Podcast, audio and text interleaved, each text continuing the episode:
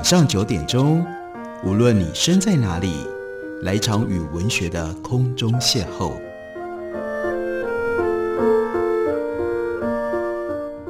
杨照谈书，邀您一同遨游文学世界，认识古今中外的经典之作。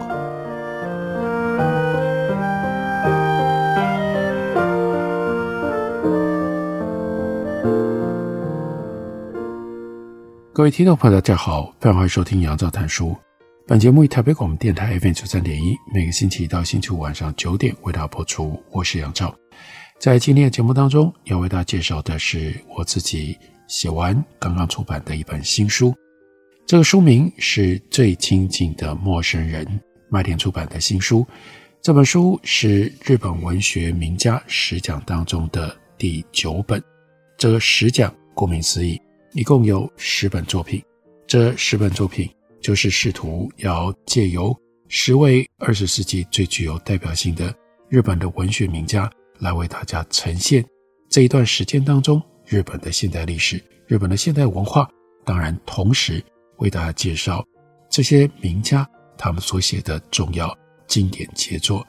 这十位分别是夏目漱石、谷崎润一郎、芥川龙之介、川端康成、太宰治。三岛由纪夫、远藤周作、大江健三郎、宫本惠和村上春树，在这套书里，我不只是试图要为他解读这些作家跟他们的作品，我还希望探讨一些更普遍、让大家愿意思考跟小说、跟文学相关的议题。例如说，为什么要有小说，以及小说到底扮演什么样的功能呢？小说的其中的一项功能是提供解释，为什么要有虚构？小说是虚构的，但是就是要借由虚构，将在现实当中个别观点所没有办法看穿、看透的，在小说当中予以呈现。现实当中，我们不可能确切知道别人心里面在想什么，出于什么样的动机做了什么样的事，但在小说里就可以了。现实当中有很多永远没有办法得知答案的谜，包括有很多破不了的死案。然而，在小说里，所有的案子最终都能够被还原、被揭露。现实里面，一个人爱或者是不爱，什么时候爱，又在什么时候不爱了，不只是他的爱情对象没有办法知道，甚至连他自己都不见得清楚。不过，在罗曼史小说里，却一定就能够提供给读者爱或不爱，就是是非清清楚楚，让读者可以安心的答案。不过，小说另外还有一个功能，尤其是在现代主义的探索当中被强调凸显出来，那就是用各种方式让我们看到这个世界本质上的不可理解性，也就是借由小说的叙述，打破了一般常识里所认定的答案。Marcel Proust 普鲁斯特他的追忆似水年华，让我们理解了记忆的主观性，还有记忆的高度选择性。人会记得什么，会忘记什么，受到了太多无法控制的因素影响，也充满了偶然跟随意。James Joyce 乔伊斯他的 Ulysses 则打开了人的真实意识，表现出其中的跳跃、不连续、混乱、无秩序的这种。意识流的根本性质，也就是说，现代小说它是倒过来提醒读者不要轻易接受答案。作为人的宿命限制，就是不可能你会真正了解别人，必须要打破这种虚妄自信，我们才反而能够碰触真实。我们容易误以为自己跟世界之间有直接的联系，对事物有直接的掌握。现代小说却不断地显现一切内在的复杂性，所有你以为知道的，你以为有把握的，在小说的具体鲜活反复提问底下，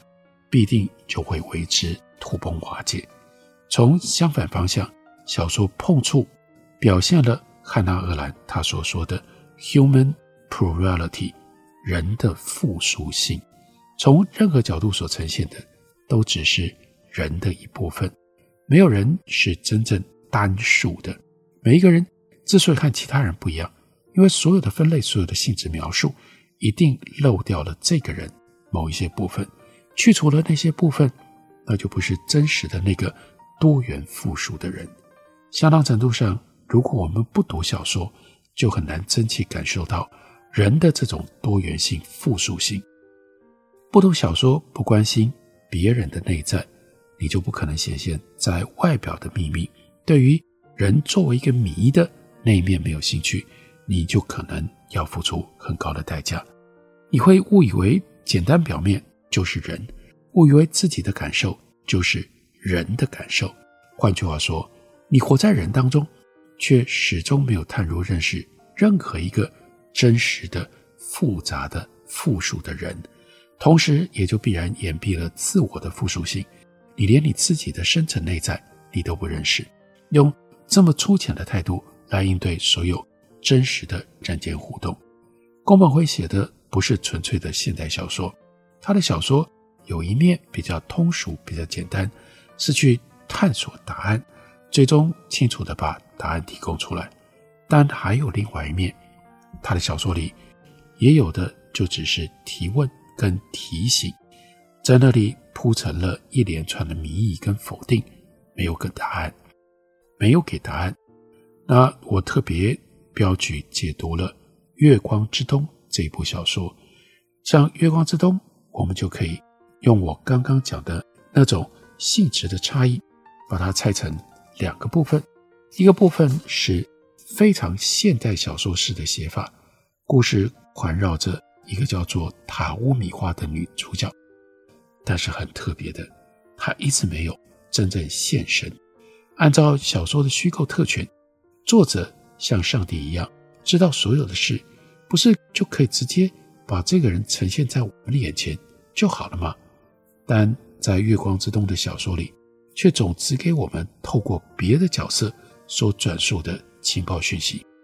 即使是最在意追寻塔乌米花的人。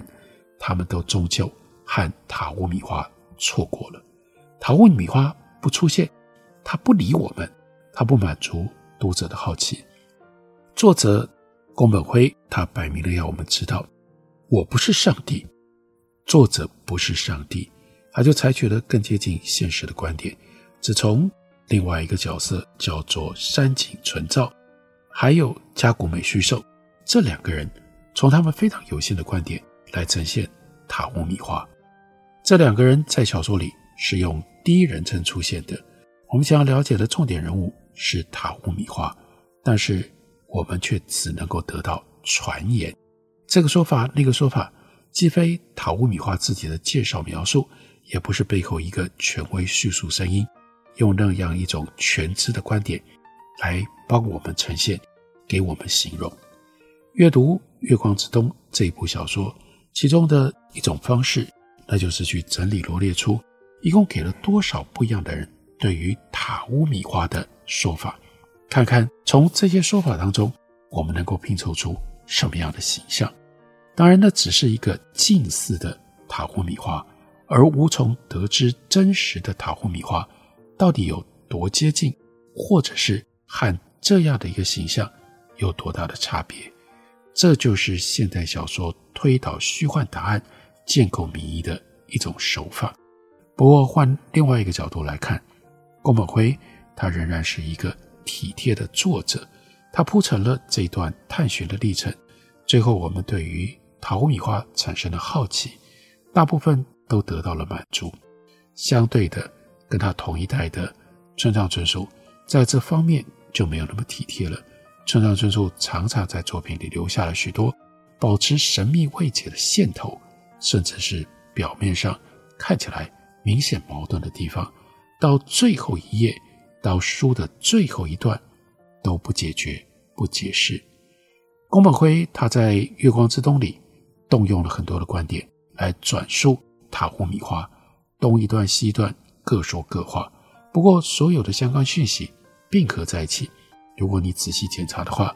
就会发现其中没有什么根本的矛盾，没有什么不能弥合的相反说法。也就是，到底这仍然是同一张拼图，虽然不一样的人拿到这块，拿到那一块，也有几块可能从头到尾都没有出现过。不过拿出来的每一块，都属于同样的这一张拼图的。叙事的过程当中，塔乌米花的父亲形成了一个纠结的谜，让人好奇为什么他的父母到任何地方都会让别人觉得有距离、格格不入。后来明白了，那是因为发生了一件有关人伦罕见的私奔事件，不容于当时一般日本的社会观念，所以每当他们人生背景当中的这件事情被传扬出去，就必然引来了邻人的侧目。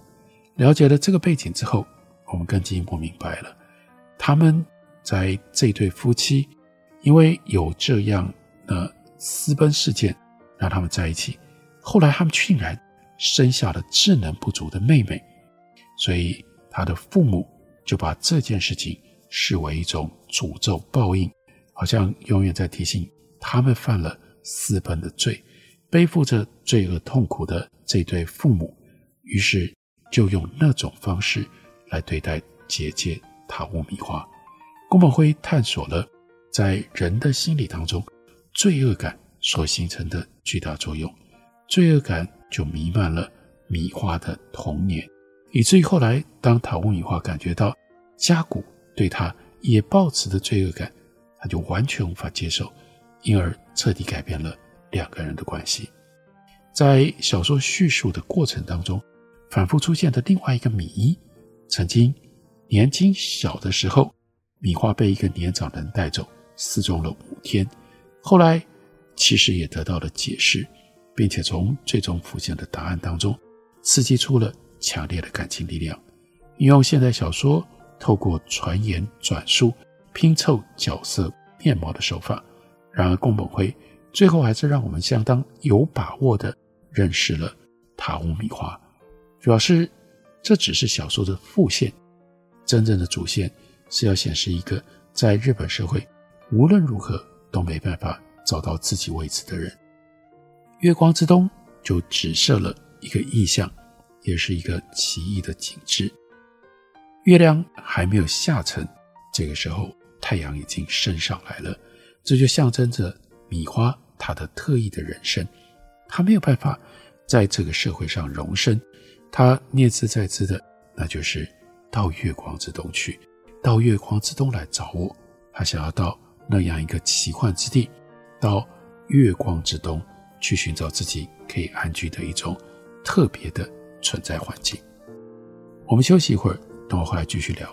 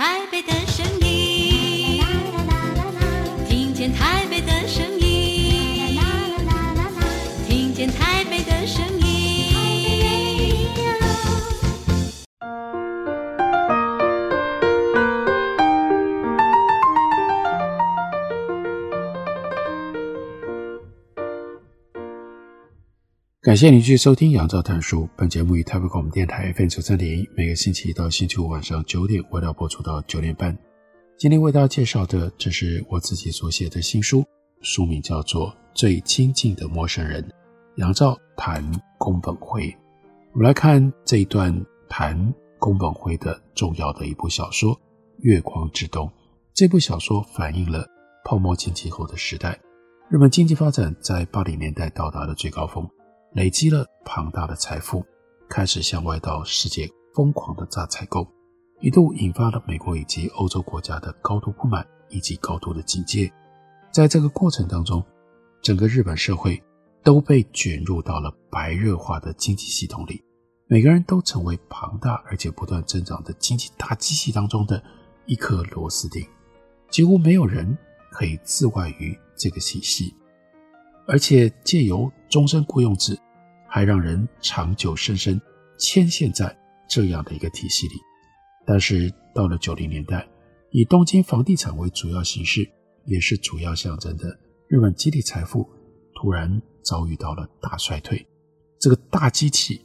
开始散体了，所以才让一些过去无法适应这个环境的人，在松动的缝隙当中冒了出来。而小说里面的塔屋米花就是这样的一个代表性人物。塔乌米花他没有办法在原有的日本社会找到他的位置，然而他不是典型的机人或者是异人，可以让人一眼就看出他跟别人不一样。为什么小说里面要动用这么多人来寻找塔乌米花呢？因为塔乌米花它的内在有非常强烈的特质，放出震波，让靠近它的人从它所创造出来的破坏来感受到它与众不同。它的破坏力最主要就是针对那个庞大体系而来的。小说当中的这个角色山井，他骑着脚踏车在年少高中的时候。载着塔屋米花去看月光，在路上遇到的小流氓遭到了霸凌，在那个场景当中，小流氓有小流氓的行为模式，被霸凌的人有被霸凌的固定反应，但塔乌米花却有完全不依照正常角色而来的想法跟行为，挑衅了原本理所当然的系统。宫本辉写的最成功的地方是塔乌米花。在这方面的决然反差，他内在的异人性质，则是跟别人不一样的这种奇异性有多强，他在外表上就显现的有多么样能够适应系统。他很了解，他自知跟别人不一样，却要追求在社会上做一个胜利者，那就不只是要社会接受他，还要多数人肯定他。如此的野性追求。就使得塔屋米花身心伤痕累累，更使得她成了一个没有人真正能够理解的神秘、疏离、孤独的对象。宫本辉要写这样的一个强悍的女性，为了争取自己在社会上的尊严跟地位而经历的。那如果我们读过他之前所写的《道顿堀川》《锦绣》《幻之光》等这些作品，我们能够清楚意识到，他很难做得到。因为他太软心了，他缺乏和主角同等强悍的神经，所以他没有办法直接正面的去描述塔乌米花，他无法去凝视塔乌米花淋漓模糊的每一道伤口，一一的在小说里面把它刻画清楚，所以他就转而选择了什么？不要自己说，让好奇过、观察过、体认过笔画生命的人。来转述，缓和了那样一种写实会带来的残酷。在休息之前，就跟大家提过了我的其中一个主要的看法：宫本辉的这一部《月光之东》，它有一部分长得像现代主义小说，但又有一部分长得比较像通俗的类型小说。最像通俗小说的是关于塔乌米花，最后宫本辉没有留给读者太多的疑难。也没有要求读者自己去思考，而是透过了非常细心的安排，在情节进行当中，逐渐把每一个线头都收好，都绑好了。不过塔乌米花交代明白了，但还有加古胜二郎，加古太太跟山井两个人之所以在小说里会碰在一起，那就是源自于加古胜二郎的自杀。但加古为什么要自杀？又为什么？选择那样的时间，在遥远的克拉兹，在大部分的日本人都不会去到，甚至也不太知道究竟是哪里的那种地方，用那种方式自杀，却没有简单的答案。在这方面，宫本会又保留了现代小说般的艰难障碍的写法。现代主义小说里，作者没有义务要提供答案，就算有答案，作者也不会直接把答案摊出来。让读者予取予求。现代主义小说当中揭露跟隐藏是同等重要的。真正答案要藏在天花板上，或者是沙发椅套后面，让读者自己去找。往往在找不到或者不确定是不是能够找到的挫折当中，得到了要认识一个人是何等困难的一种醒悟认知。在中译本其中的一个版本《月光之东》，由傅月安所写的一篇解说，他用了剥洋葱来作为比喻。那么，如果用这种比喻的话，现代小说的基本模式是一层一层剥开，剥到后来让人为之涕泪交零的，并不是因为发现里面是空的，无宁是你的眼前变得一片模糊，你再搞不清楚。在最中心的，我们费了这么多力气去追寻的，到底是什么？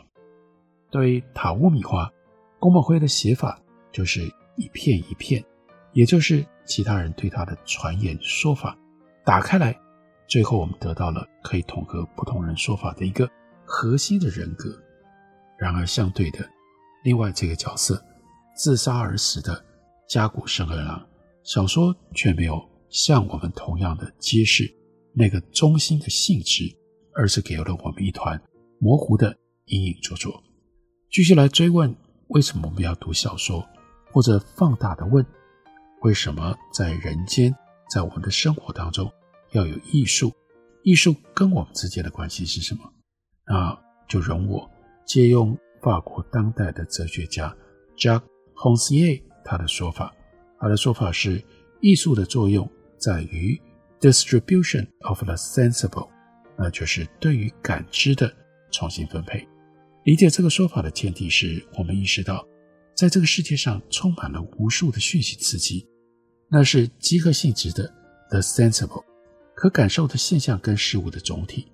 然而，当然不是一切的 the sensible 都会进入到我们的 senses，我们的感官感知当中，变成我们的经验。生活的基本需求是我们必须对无尽的外界刺激进行选择。简而言之，不是所有的色彩形状你都会看到，不是所有的声音你都会听到，很多气味你会自动忽略，不去嗅，不去闻。平常走在街上，你大概也不会察觉风到底是从左边还是从右边吹来的。